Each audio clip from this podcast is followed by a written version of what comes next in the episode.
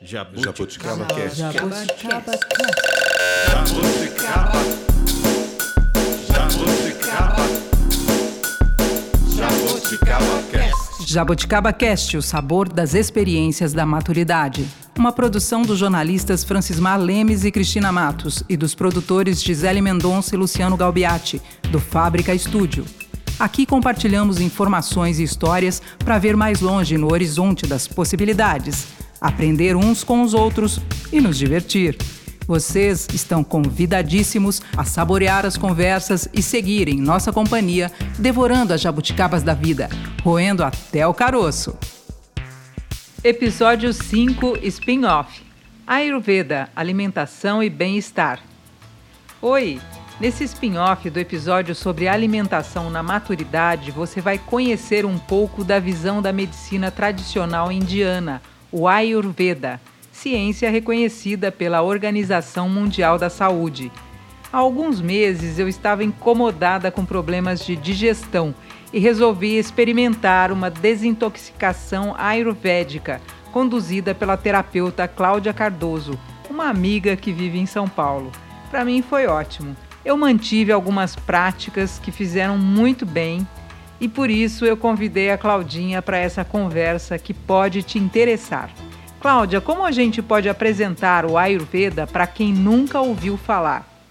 O Ayurveda é uma ciência, na verdade, é uma ciência, uma medicina que ela é nascida há mais de 7 mil anos. Há quem diga que é muito mais antigo que isso.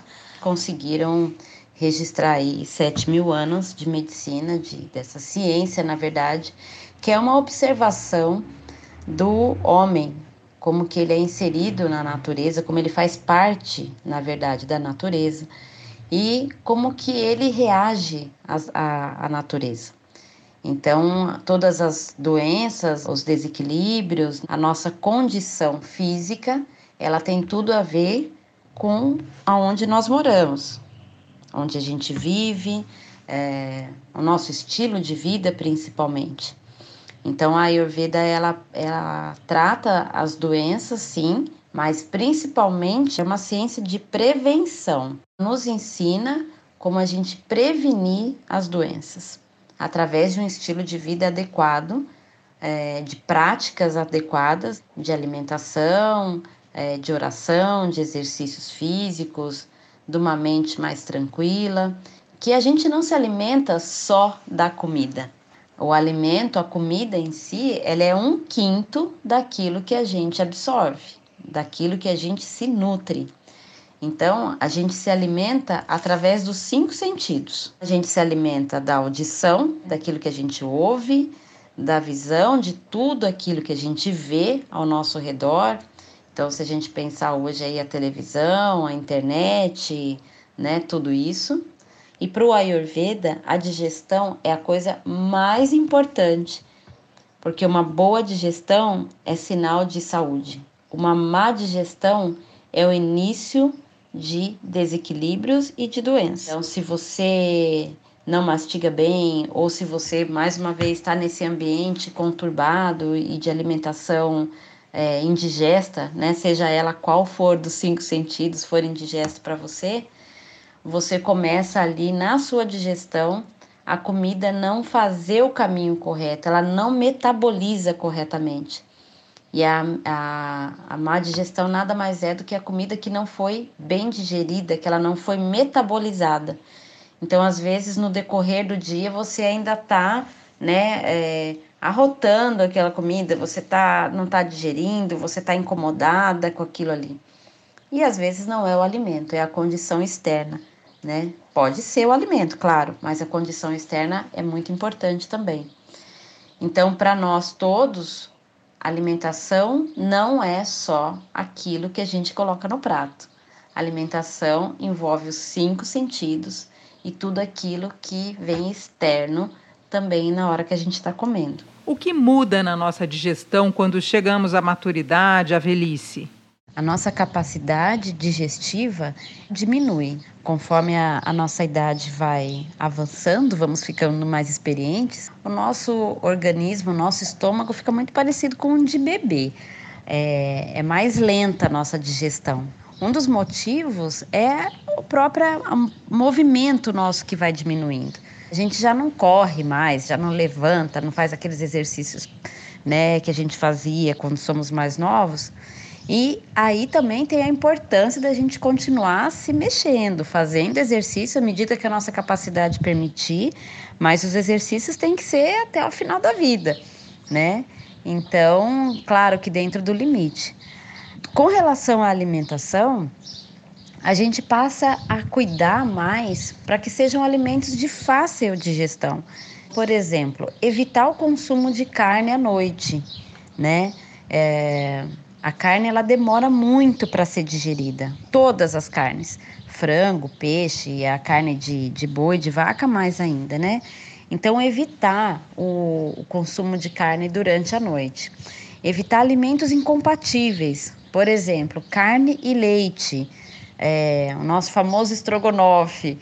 Isso deve ser evitado, porque são alimentos, de acordo com a Ayurveda, incompatíveis. O nosso organismo não digere bem esses dois alimentos fazer uso de sopas, bastante é, sopa, líquido, comidas mais untuosas, mais quentinhas, que são mais fáceis para digerir.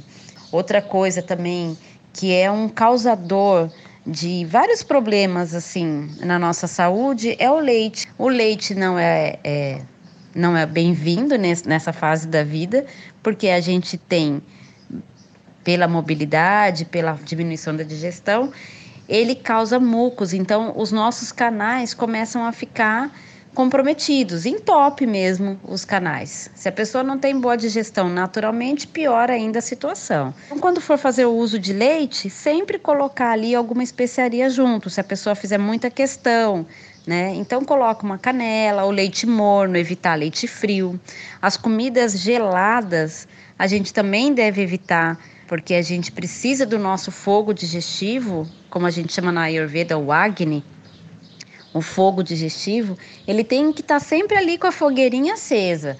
Então, quando a gente faz uso de comidas geladas por muito tempo, a gente acaba comprometendo a digestão também. Com água gelada, nem pensar. Sempre água em temperatura ambiente. O uso de chás faz muito bem, é super bem-vindo a qualidade e a quantidade de comida também deve ser muito bem cuidada. Né? Então, a qualidade da comida é, ser a melhor possível, né? Que você tem aí, se você tiver uma condição de orgânicos, melhor ainda. Agora, a quantidade também. E uma coisa que é muito importante são os horários, tá? Então, à medida que vai chegando a noite, a gente vai se alimentando menos. Então, o principal alimento do dia não é o café da manhã, é o almoço, né? mas isso é uma, uma outra, uma outra entrevista, quem sabe aí. E o jantar, para quem tem o hábito de jantar, jantar cada vez mais cedo. Então, assim, por volta das 6 horas da tarde, você faz o seu jantar até as 8 horas da noite, tá? Quanto mais o horário for avançado, menos a gente deve comer porque como a digestão é lenta, ela começa a ficar mais lenta, você não deve dormir com, é, com alimento ainda assim muito pesado, ainda na fase de digestão, a primeira fase da digestão. É a primeira vez que alguém me fala que o café da manhã não é a principal refeição do dia. Explica melhor isso, por favor. Assim como a gente acorda lento, né? A gente acorda mais devagar, a gente vai, lava o rosto, espreguiça. Tem todo um ritual para a gente pegar o ritmo, para a gente começar o nosso dia de trabalho. É, mentalmente falando, até fisicamente falando, o nosso organismo, nosso trato gastrointestinal é a mesma coisa. Então, a gente não deve acordar e fazer da, do café da manhã a principal refeição, porque os nosso, o nosso nosso intestino está começando também a trabalhar. Eles ainda vão mais longe. Se você não fez a primeira evacuação do dia, significa que você ainda não digeriu a comida do dia anterior. Então, como que você vai é, colocar mais comida ali dentro se aquela ainda nem foi digerida? Então, por isso, muitas vezes as pessoas fazem o jejum intermitente, a gente tira o café da manhã Então toma a água morna, toma chá, né? Mas o primeiro alimento passa a ser é, só na hora do almoço.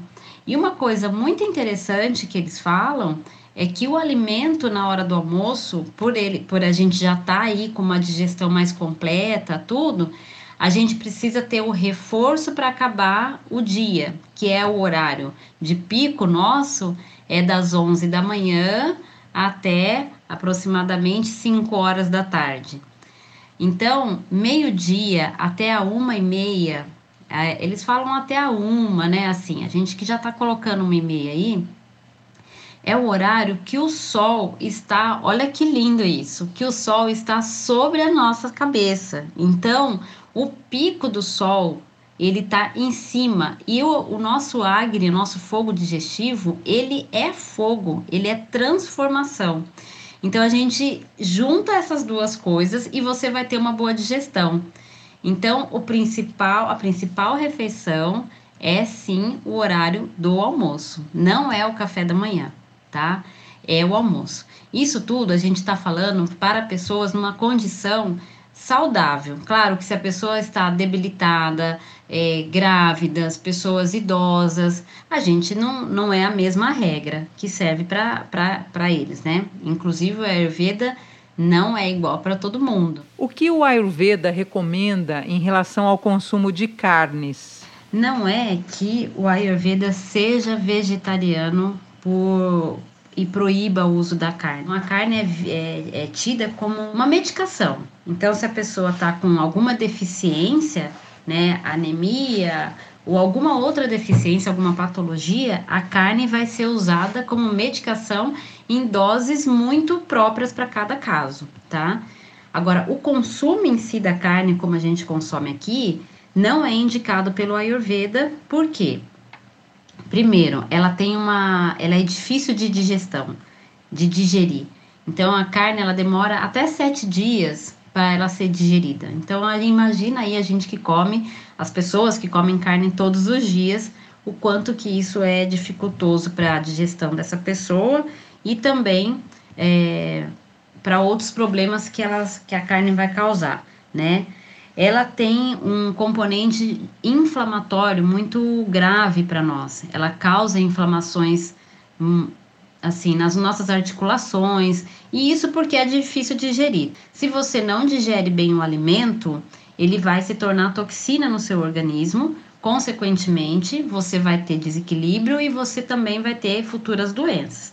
E a carne, ela tem um componente inflamatório muito grande porque ela não é digerível para a gente com facilidade. Não significa que as pessoas, ah, eu não vou comer mais carne, não sei o que. Isso vai depender muito de pessoa para pessoa mas o consumo para pessoas é, com a idade assim já a gente passando já aí dos 40, você também tem que começar a diminuir o consumo das carnes.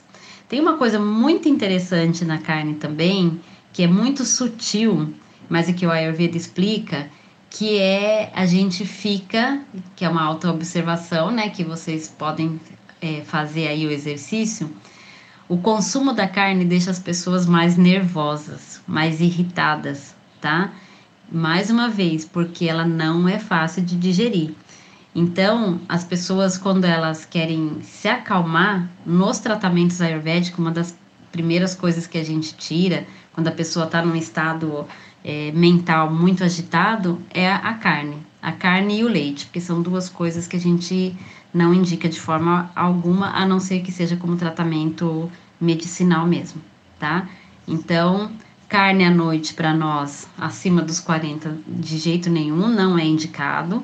É, e na hora do almoço, a gente pode fazer o uso da carne três vezes por semana, carne e variando aí carne, frango e peixe de três a quatro vezes por semana intercalando, dando um espaço aí para essa digestão ser boa, né? E fazer o uso, o uso das especiarias, com certeza, quando for temperar é, essas carnes, né? Então a pimenta ajuda muito, o açafrão da terra, né? Que é a cúrcuma. Quais são as fontes de proteína que você sugere, Cláudia? Vou dar para vocês aqui algumas opções de proteínas que são extremamente benéficas para nós para os nossos músculos, para a gente ter é, reforço muscular, para nossas células, rejuvenescimento das células, força. Lembrando que a Ayurveda ela faz um panorama para todos os seres humanos, mas algumas pessoas podem ter intolerância a alguma coisa aqui ou ali, então isso deve ser observado. A Ayurveda é uma ciência de observação. Então a gente precisa se auto-observar, ter o autocuidado e dizer: ah, isso aqui é proteína, mas eu sou alérgica. Então não coma. Simples assim. Então vamos lá, ó.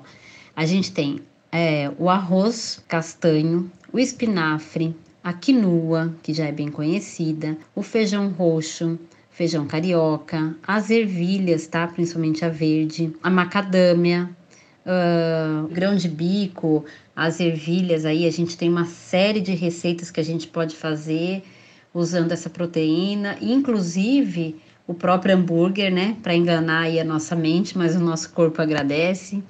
Uh, a soja, com as restrições, com cuidado, porque a, a, nossa soja é transgênica, então tem que comprar de um lugar muito confiável. As nozes, os avelã, o avelã, castanha de caju, a chia, né? Aveia. Então a chia, por exemplo, a gente pode consumir ela tanto em pão, quem vai põe a mão literalmente na massa, fazer pão, você pode colocar na salada, pode colocar no suco, né? No suco matinal, é muito interessante a chia. É, tem bolinhos, tem uma série de receitas aí que a gente usa chia, aveia, o próprio tofu, uh, que mais? A semente de linhaça, as amêndoas, né? Então, todas essas aí elas são fontes de proteína, tá? Então a gente pode comer e a gente vai ter o benefício sem a gente ter o, o malefício aí das carnes ser, é, para a maioria dos seres humanos, um alimento inflamatório. Qual é a importância do uso das especiarias? As especiarias são muito importantes para o Ayurveda não só para dar sabor na cozinha como a gente aqui é acostumado, mas para eles as especiarias elas têm uma função terapêutica, uma função é, de ajudar realmente na nossa digestão, no nosso trato intestinal. É, são especiarias que ajudam na, nas inflamações de, de, de várias partes do nosso corpo, principalmente do intestino, né? Tudo em função da digestão. A Ayurveda olha muito a digestão como foco para nossa saúde e também como foco para a gente ter doenças e desequilíbrios. Quando a gente não tem uma boa digestão, consequentemente a gente vai começar a ter problemas de saúde, né? Porque esse alimento não vai ser é, metabolizado corretamente, ele vai se tornar toxina para o nosso organismo e aí ele começa a passear, né, e inflamar até criar doenças mais graves, como câncer, por exemplo. Então a digestão é fundamental e as, as especiarias ajudam nisso. Então a gente tem a mostarda em grãos, o coentro, uh, o cominho, então, cada um deles, a própria cúrcuma, né, que é o açafrão da terra, cúrcuma, que sempre a gente usa com a pimenta do reino. Então, essas combinações acabam virando as famosas massalas, né? E que para cada pessoa ela vai ter um efeito é, curativo e de prevenção. Como o Ayurveda entrou na sua vida, Cláudia? Eu sou designer de interiores de formação. É, sempre trabalhei como, como designer, né? E tive uma loja de decoração aí em Londrina durante 17 anos. E aí a, o Ayurveda entrou na minha vida no momento que eu estava ficando é, muito doente, mas eu não percebia a minha doença, né? Porque o Ayurveda fala, toda doença começa na mente. Então, quando fala que começa na mente, a gente entende ah, é algum distúrbio mental, alguma coisa. Não, mas é a falta de clareza nas nossas ações. É, a confusão mental. Então, por exemplo, tomadas de decisões, é, você está num lugar, mas você não está se encaixando mais naquele lugar, ou naquele emprego, ou enfim, naquela situação que você está vivendo, e aí você começa a adoecer porque você quer tomar as decisões corretas, você quer fazer tudo correto, e as coisas não vão andando conforme você planeja. E aí a minha vida começou, eu trabalhava 24 horas por dia em função da loja, dos projetos e tudo mais, que é o que eu achava que era correto naquele momento ser feito. E eu comecei a adoecer fisicamente, né? Então eu tive uma psoríase muito séria no pescoço é, e realmente ficou muito feio. E aí eu contactei, eu nunca tinha escutado falar de Ayurveda nem nada, e eu estava zapeando na TV e vi uma pessoa falando do Ayurveda e dos sintomas que essa pessoa tinha, que é a Laura Pires, né? E aí eu fui fui ver, eu falei, nossa, eu tenho esses sintomas bem parecidos também, né? Deixa eu ver o que, que é isso. Para mim, a Ayurveda nunca tinha sequer passado na minha frente, eh, nem em texto, nem nada. Isso foi em 2013, 2014. E aí eu fui ver o que, que era Ayurveda e com essa psoríase, aí eu vi uma, uma, uma terapeuta ayurvédica no Instagram, contactei com ela e ela me salvou assim de uma crise mesmo da psoríase em 24 horas. É um procedimento que ela, ela pediu para que eu fizesse, né? Inclusive foi um jejum que eu tive que fazer aí de três dias, um jejum comendo só arroz e tomando água desse arroz para desintoxicação. E em 24 horas o meu pescoço começou a, a, melhorar muito, a minha febre abaixou, tudo sem remédio, só com a orientação dessa terapeuta. E dali eu falei, meu Deus, eu quero isso para a vida, né? Para as pessoas. Não pensei para mim, eu pensei muito na minha mãe que estava doente na época e tal. E aí eu fui mudando meu estilo de vida à medida que eu ia é, lendo a respeito e tudo mais. E eu fui mudando naturalmente, sem forçar nada, mas eu fui tirando umas coisas, experimentando outras. Eu não tinha uma prática, minha vida era bem. Minha prática alimentar era bem ruim mesmo, né? Eu achava que comer era uma perda de tempo. E aí eu tinha uma vida nesse sentido muito desregrada, né? Minha alimentação era muito ruim, muito fora do horário eu tinha insônia, eu tive síndrome do pânico. E tudo isso em função da ansiedade do meu trabalho, de querer fazer a coisa certa, atender todo mundo da melhor forma possível. E eu falo sem medo de errar para vocês que o Ayurveda me resgatou. E eu passei a estudar o Ayurveda desde 2013 e eu não parei mais. E eu tenho certeza que até o último suspiro eu vou estar estudando, porque uma vida é pouco para a gente saber de tudo isso, dessa ciência maravilhosa. Essa foi a minha conversa com a Cláudia Cardoso, terapeuta ayurvédica em São Paulo. Se você quer saber mais sobre a medicina tradicional indiana, acompanhe a Cláudia pelo Instagram, arroba Cláudia Cris Cardoso. Você também pode participar de cursos online e receber dicas e receitas entrando para o grupo que ela mantém no Telegram. Muito obrigada, Cláudia sigo tomando café com cardamomo e fazendo panquequinha de banana e aveia de manhã. E para você que nos ouviu até agora, muito obrigada e até o próximo episódio. Sigo tomando café com cardamomo e fazendo panquequinha de banana e aveia de manhã. E para você que nos ouviu até agora, muito obrigada e até o próximo episódio. Jaboticabas possuem propriedades antioxidantes. Acompanhar este podcast faz bem à saúde. Câmbio.